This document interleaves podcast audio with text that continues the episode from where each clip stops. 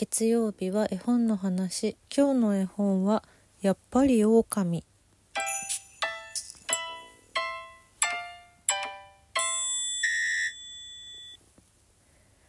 大変遅くに失礼します。人によってはおはようございます。月曜日の分です。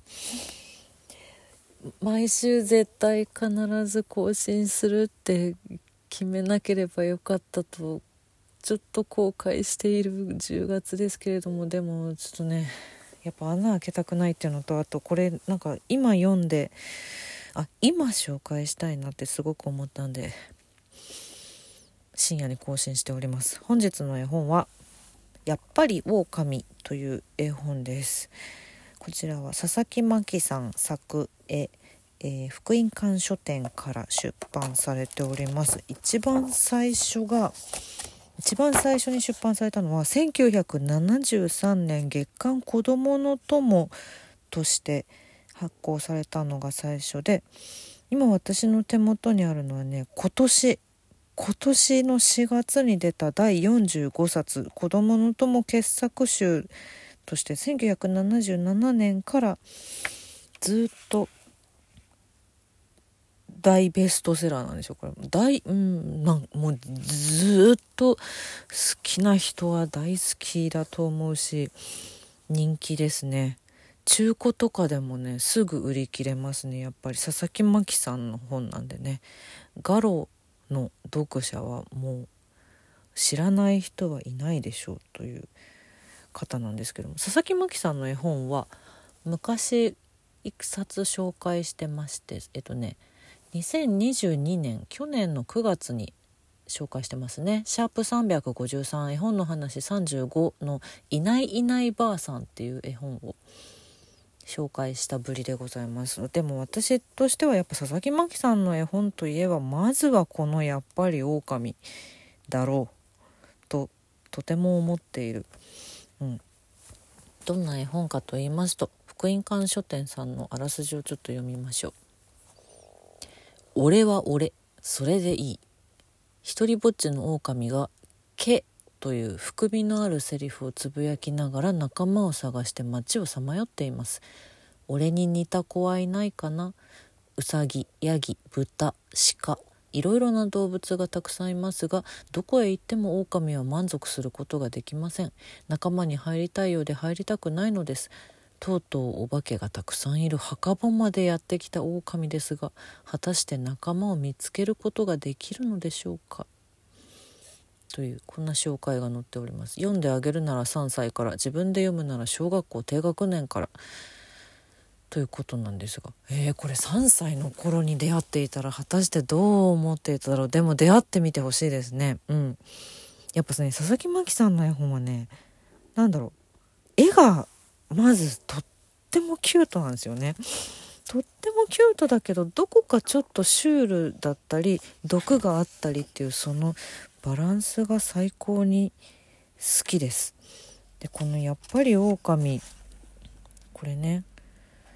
狼はまあそうそう今ご説明した通りいろんな動物たちが出てくるんですけど狼はどのページを見ても絶対に真っ黒の黒い影なんです。目も見えないしその本当に輪郭だけというか、うん、そういうイラストになっているんです。そして狼の発する言葉は「け」だけ。ひらがなで明朝体で大きく「け」って時々言うんです、うん、ただこれしか言わないのに何だろう。あ今狼は寂しそう。とかあ今ちょっと虚勢を張っているなとか そういうのがイラストだけイラストでもう存分に伝わってくるのよね。狼は孤独なのよねここに出てくる狼はどこかに誰かいないかなって言ってもうあのねこれ一番最初に序章みたいな感じでちょっと最初だけ長めの文章が載ってるんですけどそれがね狼はもういないとみんな思っていますが本当は1匹だけ生き残っていたのです。子供の狼でした。一人ぽっちの狼は仲間を探して毎日うろついていますっていう言葉が書いてあるんです。で仲間いないかなって言って探しに行くんだけどウサギしかいない。ここにはヤギしかいない。ここには豚しかいない。ここには鹿しかいない。で最終的にお化けしかいないってなったり一人でいいやって思ったらなんかそれもちょっと一人だとうまくいかなくてまた「け」って言ったりっていう、うん、孤独の中にいる狼の絵本なんです。大人になってから読むとねなんかちょっと泣いちゃうよ。泣いちゃうんだよ私は。これはさもう傑作と言われている絵本なんですけど。うんすごいよ。やっぱりさその何ていうのかな。いろんな動物たちがこう何というか一緒に住んでいる町まおそらく町をこう転々とするのよね狼は。だからそのみんな一緒だからこその楽しそうとかいいなそこの輪に入りたいなみたいなところに狼は行こうとする時もあるんだよ。行こうとして友達になれるかなと思って近づくとスッと狼からみんな背を向けていってしまうって。でなんだよっていう毛なのか友達になりたかったのになの毛なのかそれは読む人の想像だと思う想像に任されていると思うんだけど、うん、そういうふうに進んでいく絵本です。でこれねえっと現象はまあもちろんそのこれ私が今手元にあるのは今年発行なのでまだもちろん診察として買うことができるんですけどもしご興味がある人がいたら、えっと、図書館で古い発行年数のこのやっぱり狼を借りてみてほしいと私は思っています。多分中古見つけるのめちゃくちゃ大変だと思うのでかなり貴重なのでおそらくないと思うんですが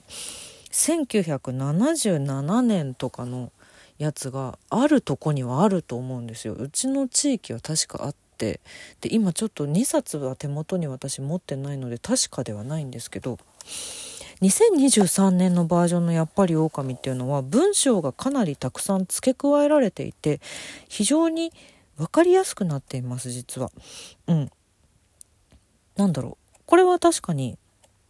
いや自分で読むなら小学校低学年からで、うん、良いと思いますすごく分かりやすいしその狼の心情に沿った文章が加えられていますで一番最初に出たバージョンっていうのはほぼ毛狼が発する。毛以外はほぼほぼ文章がなかったんじゃなかったっけかなと私は思っていて。うん。私は過去にねそっちを読んでるんですよ。でちょっと今久しぶりに今年のバージョンのこの「やっぱり狼」を読んであれこんなにたくさん文章あったっけっていうのでちょっと迷いながら月曜日を迎えてしまったので。不確定な情報をずっと喋り続けておりますけれども。いやでもなかったと思う。こんなにたくさんなかったと思う。うん。だからお子さんと読むんだったらもちろん最新のバージョンの方がより楽しんでもらえると思うんですけど大人の皆さんもしよかったらちょっと読み比べを私はこれはすごくおすすめしますね。うん、昔のバージョンで文字の情報が少ない中で「け」っていう言葉だけがぽつりぽつりとあるっていうこの絵本がすごくなんだろういろんな想像をさせてくれるのよね。でなんだろうなまあ誰しもちょっとぐらいのさ孤独は今まで人生感じたことがあると思うのよ特に私と同じぐらいの年年数生きてる方は絶対あると思うのよ。狼の気持ちめっちゃわかるなっていう視点でもいいと思うしでもその中でも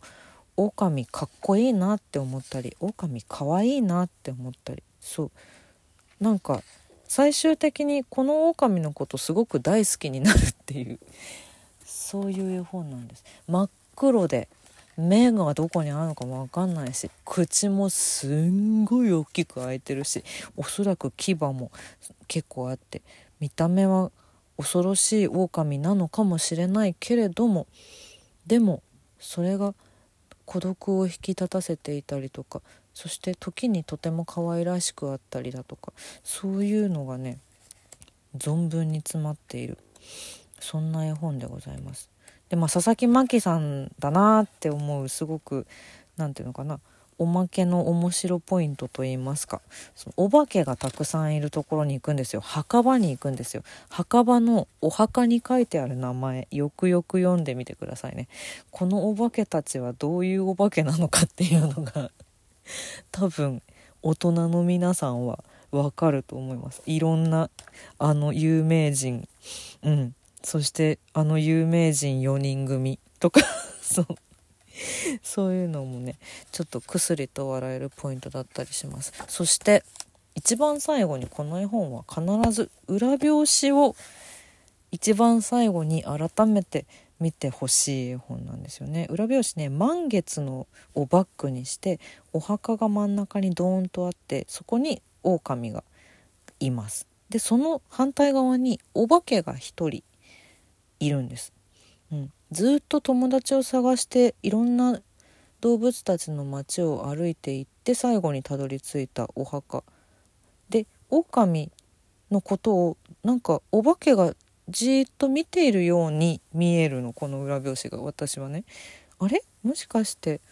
お友達になりたいとこのお化けは思っているんじゃなかろうか？みたいな。ちょっとそう思うと狼も影なんだけどちょっとかなんか嬉しそうな顔をしているような気がするみたいなそんな風に文字がなくても絵だけでいろんな想像が膨らむ絵本なので是非読んでみてください。